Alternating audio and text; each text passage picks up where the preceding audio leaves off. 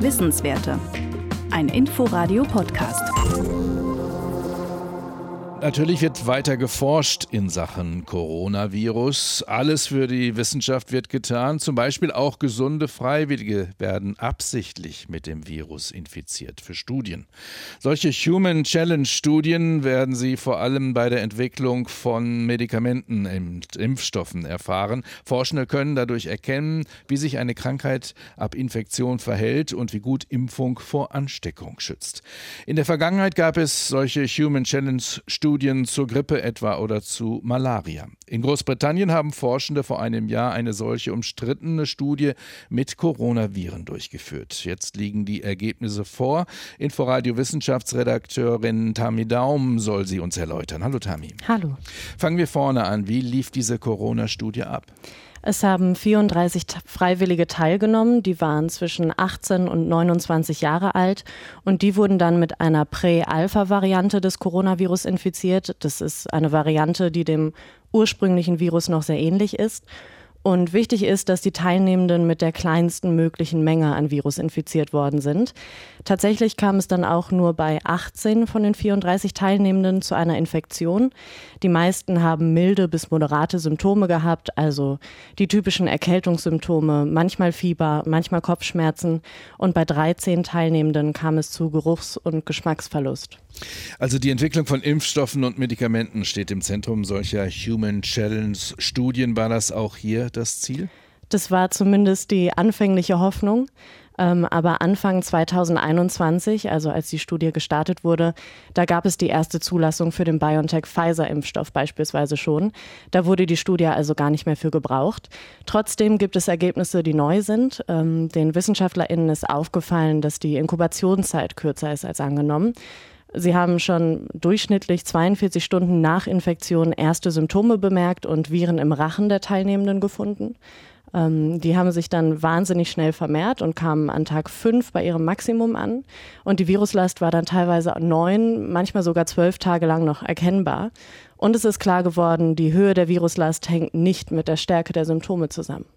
Nun war, wurde aber die ganz ursprüngliche Variante verwendet für die Studie, hast du gesagt. Ist das dann überhaupt noch aussagekräftig? Sind das noch relevante Ergebnisse für uns und für die Forschung vor allem? Ja, darüber lässt sich ein bisschen streiten. Also das Forschungsteam sagt natürlich, sie gehen davon aus, dass die Ergebnisse auch auf andere Varianten übertragbar sind. So richtig beweisen lässt sich das aber nicht. Also da gibt es Überschneidungen mit Annahmen, die es gab, aber das ist alles nicht so richtig belastbar. Die Fachwelt scheint vor allem an der Vermehrung des Virus interessiert zu sein, also an der Vermehrungsrate. Also auch da gab es positive Reaktionen. Es sind jetzt aber auch weitere Human Challenge Studien geplant, zum Beispiel zu der Delta-Variante. Was aber grundsätzlich gesagt werden muss, diese Methode ist und bleibt umstritten und es ist schon berechtigt, sich zu fragen, ob es überhaupt okay ist, gesunde Menschen anzustecken. Eben, da wird von Menschenversuchen gesprochen. Ist da was dran?